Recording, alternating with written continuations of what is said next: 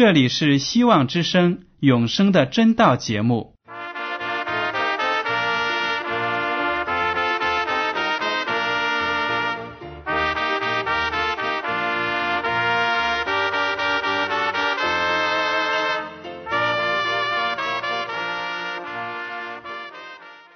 亲爱的听众朋友们，你们好，我是艾德，很高兴今天能和你们在永生的真道这个栏目中见面。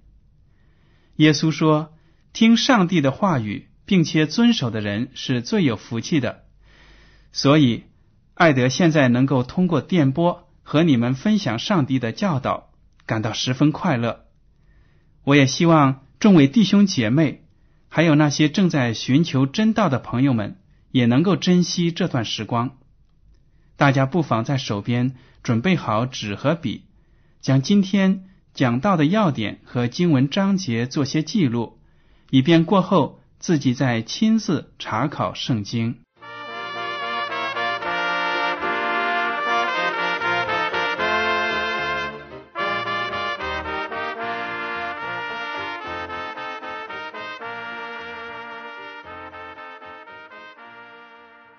听众朋友们，今天我要和你们分享的题目是：耶稣和上帝是什么关系？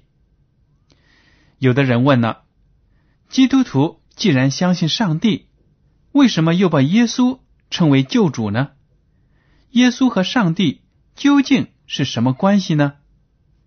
我们在以前的讲题中呢，都学到了，世界上的人都犯了罪，因为我们的祖先。亚当和夏娃犯了罪。当我们生活在罪中的时候呢，上帝就要把我们从罪中拯救出来。上帝呢，为我们拣选了一个救主，那就是他的独生子耶稣基督。今天我们就来学习一下耶稣和上帝的关系。首先呢，我们先来看一下新约圣经。使徒保罗他是如何描写天父和耶稣的关系的？我们来看新约的哥罗西书第一章十五到十七节：“爱子是那不能看见之上帝的像，是首生的，在一切被造的以先，因为万有都是靠他造的，无论是天上的、地上的。”能看见的，不能看见的，或是有位的、主治的、执政的、掌权的，一概都是借着他造的，又是为他造的。他在万有之先，万有也靠他而立。这里呢，就提到爱子，这个爱子呢，指的就是耶稣基督，上帝所喜悦的儿子。而这个爱子呢，又是那不能看见的上帝的像，因为天赋上帝呢，他是无形的，我们看不到他，但是他的独生儿子耶稣基督却是可以看得到的，他就体现了上帝的品格，上帝是圣洁的、怜悯的、有慈爱的，耶稣基督呢？就把上帝的品格和他对人类的爱都通过自己表现出来了，而且这里说到了爱子是首生的。为什么说是首生的呢？因为这世界一切在被造之前呢，耶稣基督就已经存在了。保罗继续写道：“因为万有都是靠他造的。”无论是天上的、地上的，能看见的、不能看见的，或是有位的、主治的、执政的、掌权的，一概都是借着他造的，又是为他造的。说明呢，在上帝创造天地、宇宙万物这个大功上呢，耶稣基督是有份的，是他参与的。其实，在圣经的其他地方，还有怀爱伦师母。他的著作当中呢，我们都知道，上帝呢用自己的口说出他的旨意。耶稣基督就为上帝创造这一切，而且呢，所有的一切也是为着爱子耶稣基督所创造的，因为他是这个宇宙万物的继承者。耶稣基督和上帝在世界和宇宙被创造之前呢，就已经存在，而且呢，要永远在一起。他们还有圣灵、圣父、圣子、圣灵这三位呢，要合成一体，成为三位一体的真神。所以，他们三者呢是完全平等的，但是他们三个的职责却不一样。好了，我们接下来再看一下圣经其他的地方怎么说。上帝的儿子耶稣基督从很早就存在了。希伯来书第一章一到三节这样说：上帝即在古时借着众先知多次多方的小谕列祖，就在这末世借着他儿子小谕我们，又早已立他为。承受万有的，也曾借着他创造诸世界。他是上帝荣耀所发的光辉，是上帝本体的真相。常用他全能的命令托住万有。他洗净了人的罪，就坐在高天至大者的右边。这里呢，就提到了，在古代的时候，上帝用多种多样的方式。通过不同的人向各个民族的祖先们讲话，展现他对人类的爱。就在这个末世，上帝呢又借着耶稣基督亲自来到这个世界上，把我们从最终拯救出来。经文也写到了，这个世界呢，将来是耶稣基督要承受的。因为耶稣基督要审判这个世界，他是审判者，而且呢，经文说了，耶稣基督身上所发出的荣耀是上帝的荣耀。我们看到了耶稣基督的一举一动，听到他的一言一语，都是从上帝那里来的。他用自己的能力创造了这个世界，也用自己的能力。维持着这个世界，这个世界还有宇宙的万物都能够按照自然规律运转，因为呢，耶稣基督设定了这些规律，他用他全能的命令托住万有，这就是为什么各个星体在宇宙自己的轨道上运转呢，而不至于从宇宙中跌落下去。这里还提到了，他洗净了人的罪，就坐在高天至大者的右边。耶稣基督呢，是上帝所派遣来救赎罪人的，而且等他成就了这个救赎的大功之后呢，就坐在上帝的右边。还有在约翰福音第一章第一到三节，门徒约翰呢，用非常精炼的语言也描写了。耶稣基督和上帝最亲密的关系。好了，我们来看约翰福音第一章一到三节：太初有道，道与上帝同在，道就是上帝。这道太初与上帝同在，万物是借着他造的，凡被造的，没有一样不是借着他造的。这里就提到了。在世界被创造以先呢，就有道。道在这里呢，就是耶稣基督另一个称呼。他说：“这个道，也就是上帝的真道，上帝的真理，他与上帝呢是同在的，而且这个道理本身就是上帝。这道太初与上帝同在。”万物是借着他造的，凡被造的没有一样不是借他造的。这里呢，又再一次说明了耶稣基督是这个世界的创造者。那么，耶稣基督自己怎样描述他和上帝的关系呢？我们来看一下《约翰福音》第十四章八到十节。菲利对他说：“求主将父显给我们看，我们就知足了。”耶稣对他说：“菲利，我与你们同在这样长久，你还不认识我吗？人看见了我，就是看见了父。你怎么说将父显给我们看呢？我在父里面，父在我里面，你不信吗？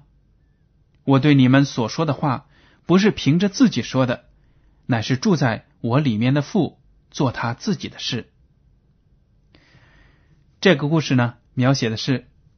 有一天，一个叫菲利的门徒就问耶稣基督了，说：“主啊，求你将父显给我们看，我们就心满意足了。你平时老是说天赋上帝，天赋上帝。既然上帝是我们的天赋，你又经常提起他，那你就帮助我们看到上帝吧。”耶稣就对他说了：“菲利呀。”我和你们同在有这么长的时间了，难道你不认识我吗？如果你认识了我，看见了我，就是看见了天赋上帝。从这句话呢，我们大家都可以看得出，耶稣基督真的是那不能看见之上帝的像，上帝的荣耀都通过耶稣基督充分的表现了出来。我们为什么不能看到圣父上帝呢？因为天父上帝是那样的尊严圣洁，我们这些有罪的人呢，如果来到他的面前，那么就会拜他的荣耀而杀死，因为我们都是污秽的罪人。现在呢，生活在这个污秽的世界上，不配见到上帝的面。但是，荣耀的上帝为了把自己拯救人的真理传达给世人，为了让人们更加明白圣经中有关救赎的道理，于是呢，就差遣自己的儿子耶稣基督，道成肉身，通过人生在这个世界上，成为和我们一样的人，生活在我们当中。把上帝的爱呢展现出来，这样呢，我们通过耶稣基督就能看得到上帝是那么的爱我们。耶稣基督说了：“我在父里面，父在我里面。”意思说呢，他和天父上帝的关系非常的亲密。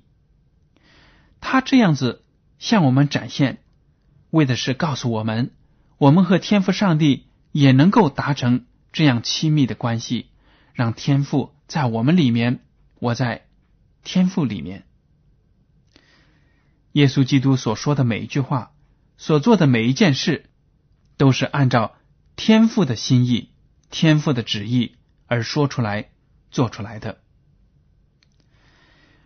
约翰福音第十七章第五节这样说：“父啊，现在求你使我。”同你享荣耀，就是未有世界以先，我同你所有的荣耀。这是耶稣基督在临离开这个世界之前的一个祷告。他说：“天父上帝啊，当我为了拯救这个罪恶的世界献出我自己的生命之后呢，我会从死里复活。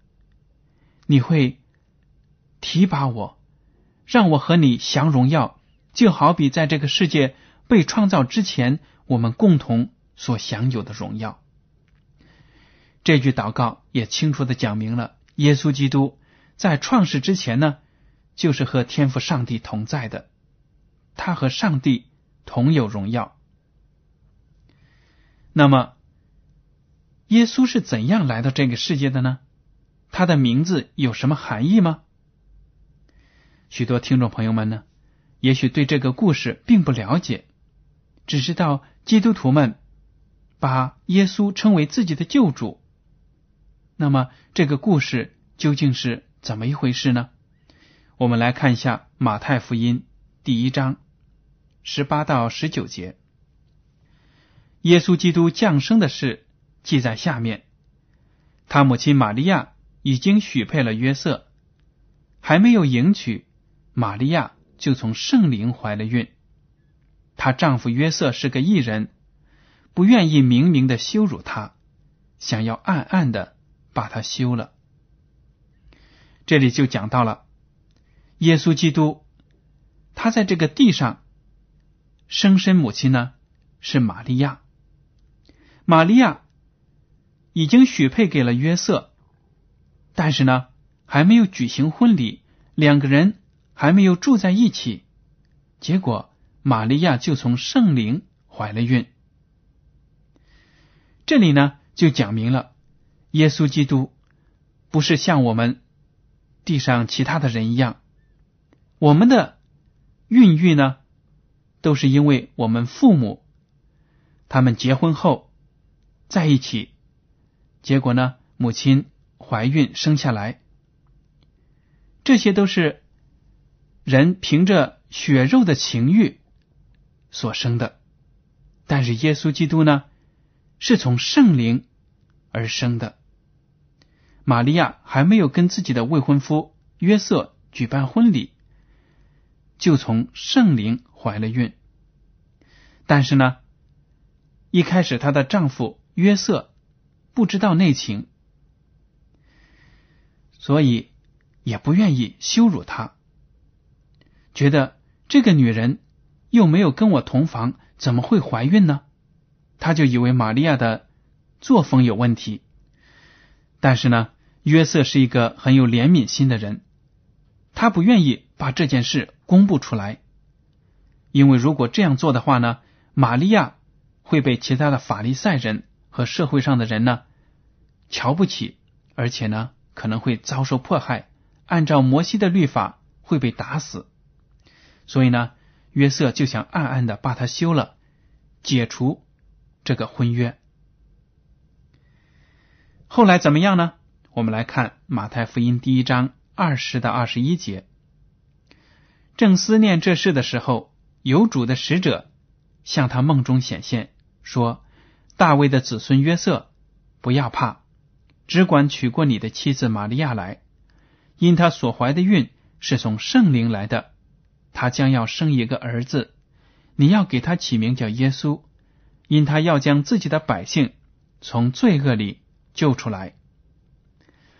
这里呢，就描写了约瑟呢，正在为怎么样能把玛利亚啊休掉，把这个婚约呢解除了。当他正思考的时候呢，天使就在梦中向他显现了，告诉他说：“约瑟，你不要为这件事忧愁，你只管娶过你的未婚妻玛利亚来，因为呢，她不是作风有问题，她怀的孕呢是从圣灵来的，而且她将要生一个儿子，你要给他起名叫耶稣，因他要将自己的百姓从罪恶里救出来。”所以呢，大家都知道，耶稣这个名字在希伯来文中呢，就是从罪恶中拯救、上帝拯救这样一个意思。好了，我们接着来看第二十二到第二十三节，这一切的事成就，是要应验主借先知所说的话，说必有童女怀孕生子，人要称他的名为以马内利。原来啊，玛利亚从圣灵那里怀孕生子这件事呢，是七百多年前先知以赛亚就已经预言的了。大家可以看一下以赛亚书第七章，特别是第十四节，说以马内利这个名字，它的意思呢，就是上帝与我们同在。所以，当耶稣基督降生在这个世界上的时候呢，就实现了以赛亚先知的预言，说明呢，上帝真的不抛弃我们这些罪人。好了，我们接着来读第二十四到二十五节。约瑟醒了，起来就遵着主使者的吩咐，把妻子娶过来，只是没有和他同房。等他生了儿子，就给他起名叫耶稣。以上呢，就是耶稣基督道成肉身来到这个世界上的经历。如果大家仔细的读下去呢，还会发现，耶稣基督一出生不久就受到了死亡的威胁。为什么呢？因为当时的王在撒旦的唆使之下呢，想要杀死耶稣，因为担心。耶稣长大之后会成为犹大国的王、以色列的王，而夺取了他的王位。后来呢，约瑟、玛利亚带着年幼的耶稣逃到埃及去。耶稣的生平呢是非常的坎坷的，这就说明呢，上帝为了拯救我们罪人，不惜让自己的儿子亲自来到地上，放弃天上的宝座。为我们生活，让他的言语行动呢，来教导我们这些罪人，而且最后让耶稣基督死在十字架上，拯救我们。好了，我们接下来看约翰福音第一章第二十九节。次日，约翰看见耶稣来到他那里，就说：“看那上帝的羔羊，除去世人罪孽的。”这个约翰呢，指的是。施洗者约翰，他是上帝所差派的一个先知，为耶稣基督的到来呢预备道路。当他看到耶稣来到的时候呢，他就把耶稣指给世人看，说：“你们看呐，这是上帝的羔羊，是为我们背负罪孽的，是上帝为我们预备的替罪羊。”好了，我们来看一下马太福音第三章十六到十七节。这里描写耶稣呢接受了施洗者约翰的洗。耶稣受了洗，随即从水里上来，天忽然为他开了，他就看见上帝的灵仿佛鸽子降下，落在他身上。从天上有声音说：“这是我的爱子，我所喜悦的。”听众朋友们。这就是一个非常大的神迹。上帝从天上亲口向众人说：“耶稣是我的爱子，我所喜悦的。”而且圣灵呢也降落在他的身上。上帝亲口把耶稣称为自己的儿子，而且呢，他知道耶稣将来的传道生涯呢是非常的困苦的。好。接下来我们来看提摩太前书第一章十五节：基督耶稣降世为要拯救罪人，这话是可信的，是十分可佩服的。在罪人中，我是个罪魁。这一句话呢，就讲明了耶稣基督为什么要离开天上的宝座，降生在这个世界上，是为了拯救罪人。写这句话的使徒保罗呢，更是承认说，在罪人中呢，我是个罪魁。其实，听众朋友们，你和我呢，都应该拍着自己的胸膛说，我是个罪魁，我的罪太大了。但是耶稣基督呢，来到这个世界上，受尽了那么多的羞辱，吃尽了那么多的苦，为的就是要拯救我。我们接着来看《菲利比书》第二章五到八节，耶稣基督如何谦卑的成为我们的救主。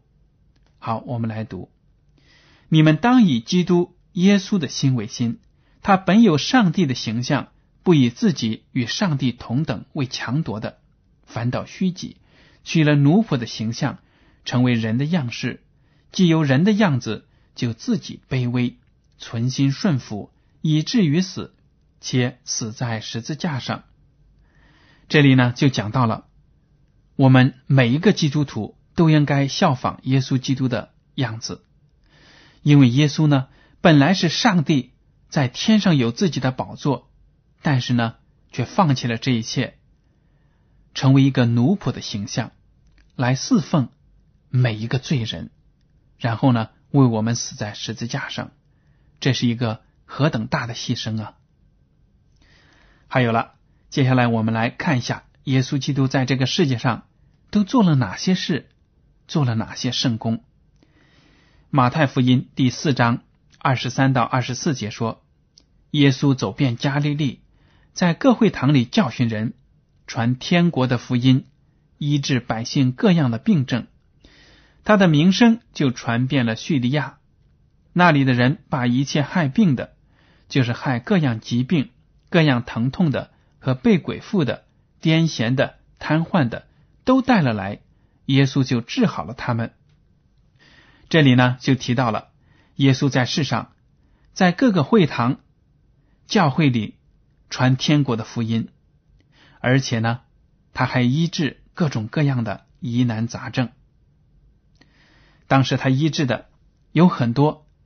癫痫的、瘫痪的、聋子、瞎子，他都能医得好，而且呢，还有那些被鬼附体的，耶稣基督都医治了他。